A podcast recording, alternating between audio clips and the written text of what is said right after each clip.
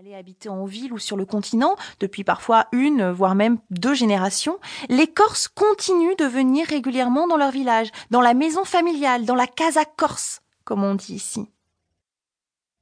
Les villages corses vivent maintenant au rythme des vacances. L'été, toutes les familles reviennent au village et reprennent, comme si de rien n'était, les modes de vie traditionnels avec la fête de village et les grands repas familiaux.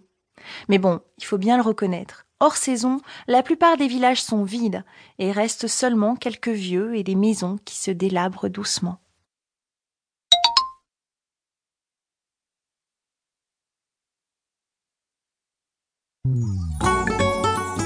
Société. La Casa Corse. Au centre de l'identité corse, il y a le village corse. Et au centre du village corse, il y a la Casa Corse. Et la Casa Corse, c'est toute une histoire. D'abord, il faut préciser qu'en Corse, il est très mal vu de vendre la maison familiale, d'autant, et c'est là que ça se complique, qu'en Corse, il existe un système de succession très particulier. Sur le continent, en cas de décès, on ouvre une succession dans les six mois. Ça coûte cher, mais c'est assez pratique, et puis c'est comme ça. Mais en Corse, depuis le début du XIXe siècle, on procède différemment. En Corse, lorsque quelqu'un décède, une tolérance permet de ne pas régler la succession immédiatement. Ça peut surprendre, mais quand on a décidé ça, c'était assez logique. L'objectif ici, c'était d'éviter de démembrer les terres agricoles. Ça permettait de répartir les terres et les maisons entre les enfants.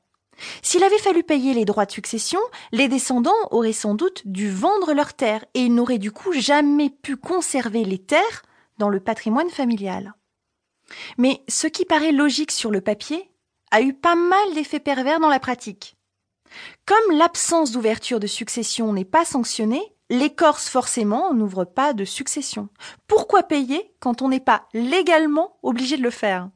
Du coup, dans les successions en Corse, il n'y a pas vraiment d'héritier. Or, que se passe-t-il pour la maison familiale?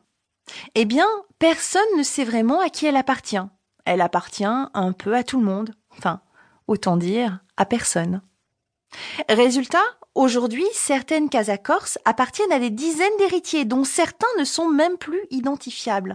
Il est de plus en plus difficile pour un Corse de rénover la maison familiale, de faire faire des travaux, ou même de vendre la maison, tout simplement. Ce qui fait que dans certains villages, il n'est pas rare de tomber sur des maisons qui sont complètement en ruine. Bon, j'ai l'air de dire comme ça que c'est une mauvaise réglementation, qu'à cause de ces histoires de succession, les villages sont de plus en plus délabrés. C'est vrai, mais en même temps, il faut reconnaître que c'est aussi en partie grâce à cet immobilisme que certains villages ont été complètement préservés et qu'ils ont conservé leur aspect d'origine.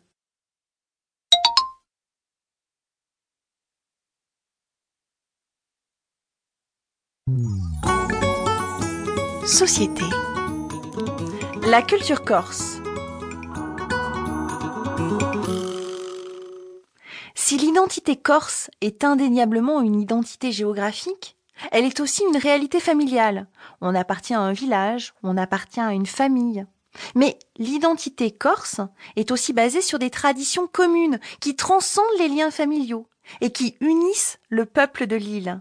Je veux parler de la gastronomie, du chant ou encore de la langue corse. La langue corse, c'est un mélange de latin et d'italien. C'est une langue ancienne et qui a pas mal évolué. Aujourd'hui, on estime que 70% des Corses comprennent le corse. Mais la jeune génération n'est pas très enthousiaste, et rares sont les jeunes Corses à parler encore la langue corse.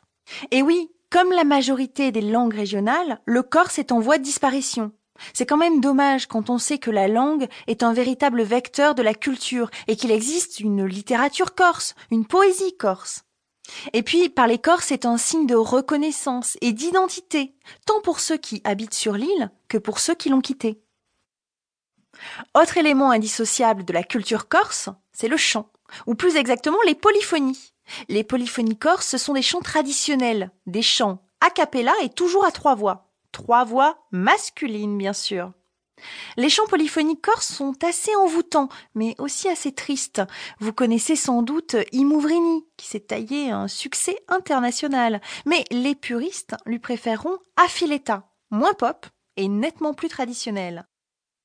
Ces groupes